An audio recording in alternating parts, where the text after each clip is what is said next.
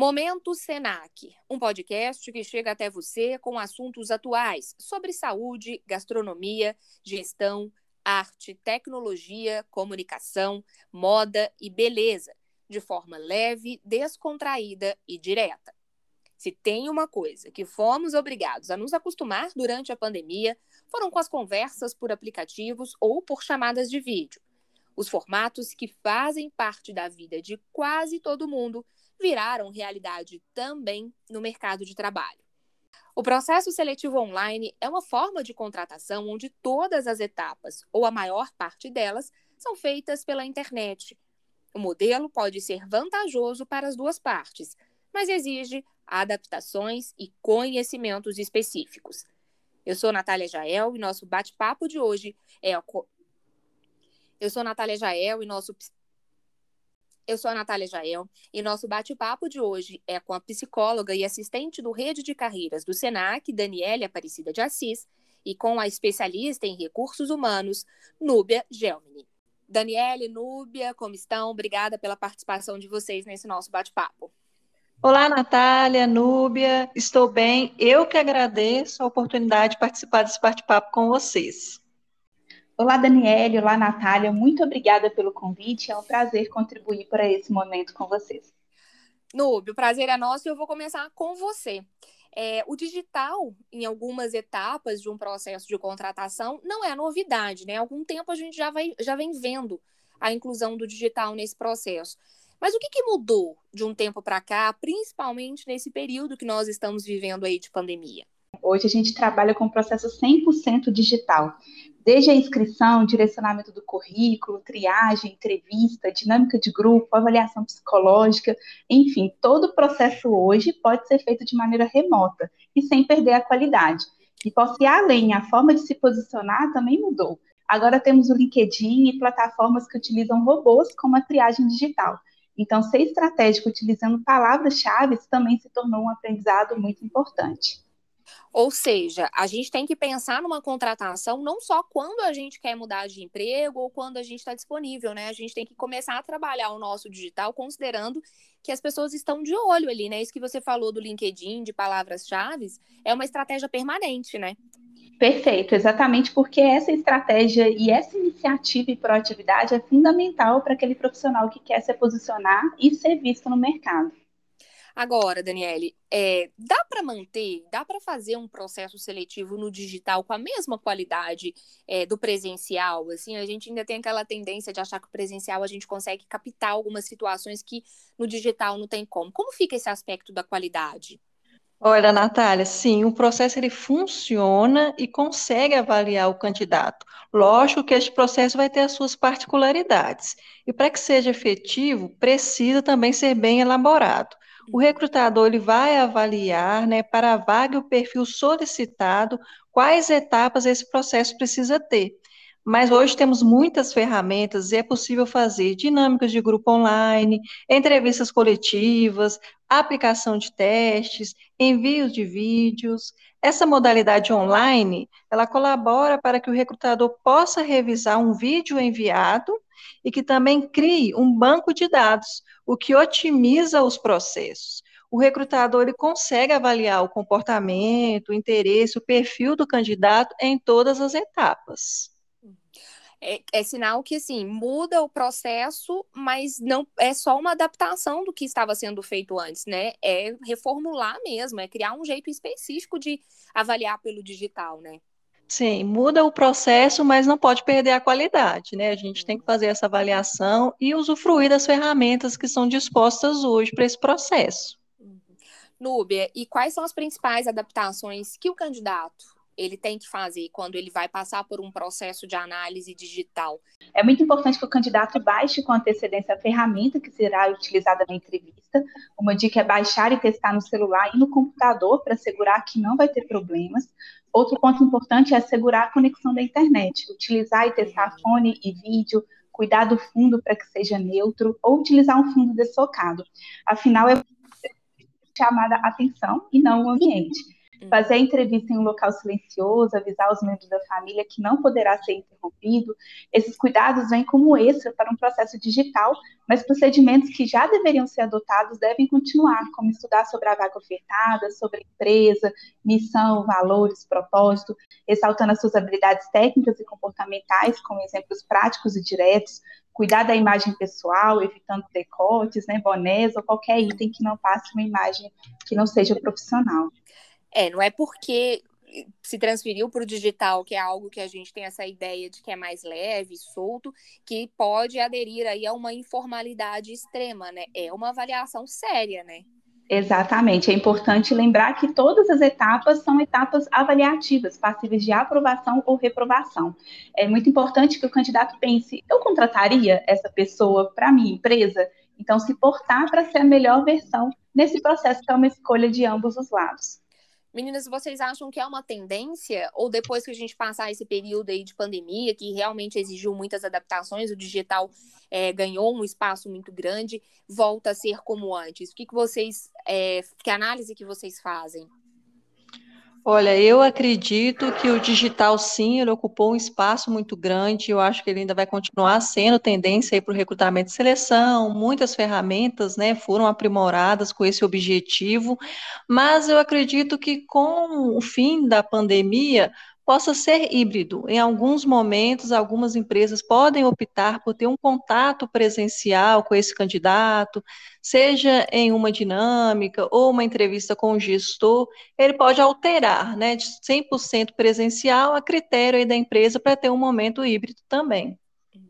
É, algo a ressaltar que é interessante é que, por mais que a gente passou por um período pandêmico, as vagas não pararam. As empresas continuaram contratando, porém com algumas competências ainda mais reafirmadas. O que a gente tem observado é que as empresas têm optado pelo processo digital e, no momento da entrevista final, esse processo presencial, que também é muito rico, aquele olho no olho, né, entender como que é o candidato ali pessoalmente, também é muito rico. Agora, a gente falou muito, assim, da, das adaptações que o candidato precisa fazer. Mas a empresa que decide também incorporar esse processo precisa mudar, né? O RH precisa passar por adaptações. Quais são as principais adaptações que vocês destacariam?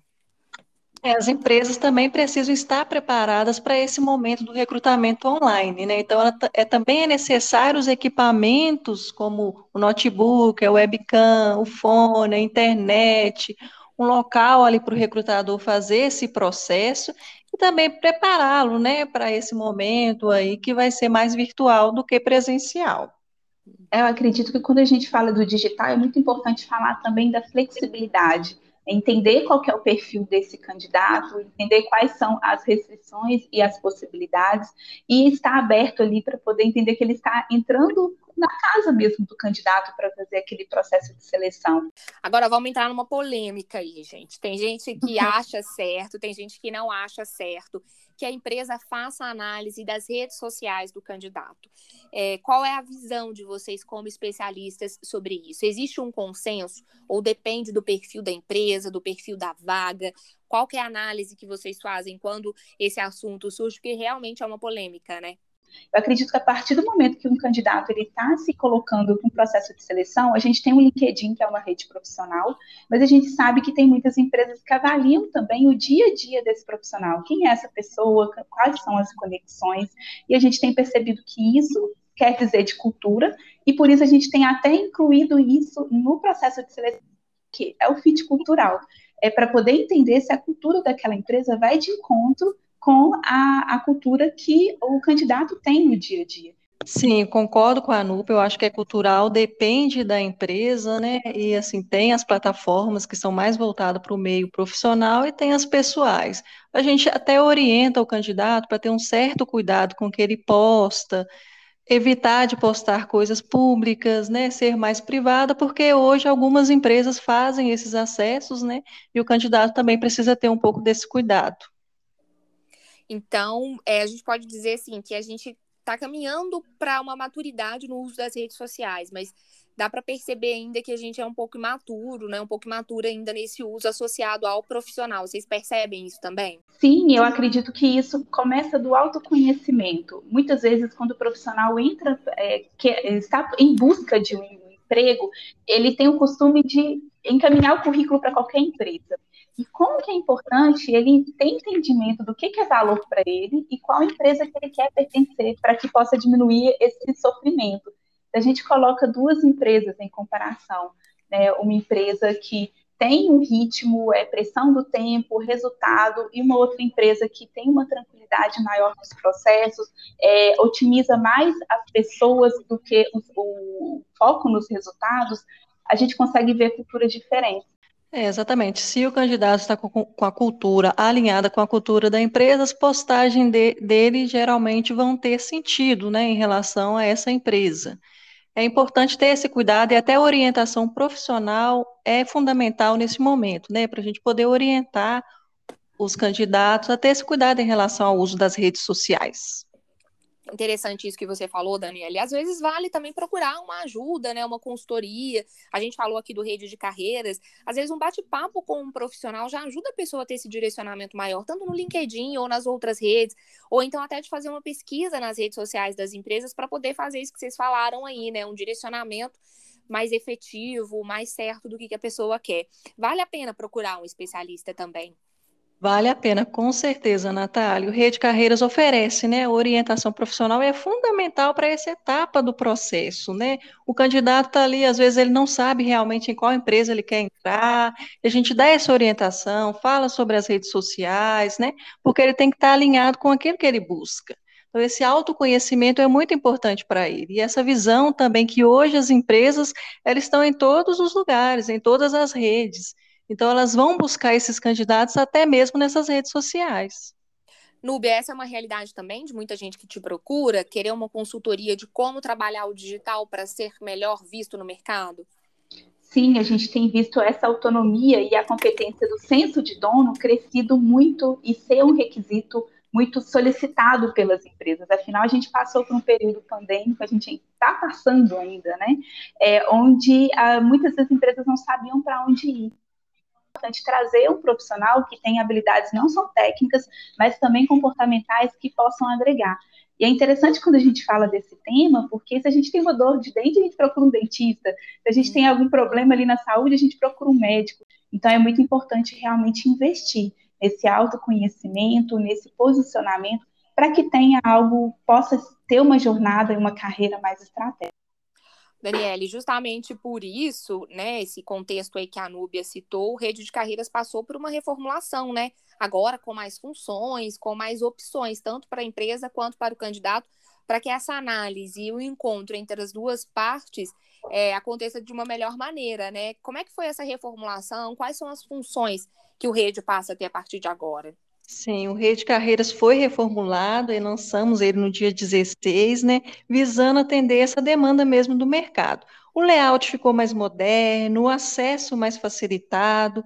As empresas agora podem incluir várias etapas no processo seletivo, inclusive entrevista online, envio de vídeos, testes, além de contar com uma busca mais assertiva de candidatos. Agora temos a possibilidade de fazer filtros específicos para cada vaga, e o candidato ele também tem acesso a vagas de diferentes modalidades, como programas de estágio, trainees, vagas efetivas, jovem aprendiz, vagas exclusivas para pessoas com deficiência. A plataforma também conta com espaço aí para orientação e desenvolvimento de carreira, possibilitando que o candidato faça simulações de entrevistas, orientação para elaboração de currículos e para transição de carreira, bússola das profissões. Além disso, poderá participar de feiras, eventos online, são muitas novidades. A plataforma também possui um blog, onde os usuários têm acesso a publicações relacionadas à empregabilidade e dicas para desenvolvimento de carreira, e todos os serviços são oferecidos de forma gratuita. Maravilha. Meninas, duas dicas aí, então, para quem quer entrar nesse, no mercado de trabalho e quer usar o digital a favor. Pode ser mais de duas também, se vocês quiserem. Uma dica inicial é procurar o rede de carreiras. Lá nós vamos poder né, fazer a orientação profissional, mas é ter um cuidado com a rede social, fazer uma busca da empresa que quer trabalhar. Se foi convidado para uma entrevista, pesquisa sobre essa empresa, verifique se ela está alinhada né, com aquilo que você procura. Faça o seu currículo de acordo com a vaga que você quer. Então, o currículo tem que ser elaborado de acordo com aquela vaga, ele é específico para aquela vaga. Né, através dela que a empresa vai te conhecer. Se estiver acessando algum site, sempre é bom também atualizar as informações para que o recrutador saiba que aquele currículo seu é atualizado. Se receber uma mensagem para fazer um vídeo currículo, tente apresentar todas as informações que o recrutador te pediu. Maravilha. Eu sempre falo que o processo de seleção é uma escolha de ambos os lados. Parece que só a empresa está escolhendo, mas não, é o momento também de o profissional fazer a sua escolha. Então, pense no processo de seleção como a sua vitrine. Você está sendo exposto ali e é um processo realmente de compra, né? onde a empresa está procurando ali uma oportunidade de ter alguém dentro da equipe que possa somar. É muito importante que a pessoa se invista no autoconhecimento, naquela pergunta que em todo o processo de seleção tem e que a gente tá, tem visto muitas pessoas com dificuldade de responder. É quem é você? Quais são, qual é o seu principal talento? O que, que você precisa desenvolver? E muitas vezes eu falo que o ponto de desenvolvimento é mais forte do que o talento. Porque o talento é natural, ele vai aparecer e você vai ser reconhecido por aquilo.